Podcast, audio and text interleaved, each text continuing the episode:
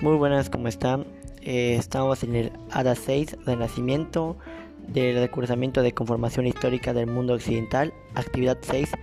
El tema a tratar es Renacimiento, Humanismo y Revolución Científica. El cual Renacimiento es un nombre dado en el siglo XIV a un amplio movimiento cultural que se produjo en Europa Occidental durante los siglos XV y XVI. Fue un periodo de transición entre la Edad Media y los inicios de la Edad Moderna.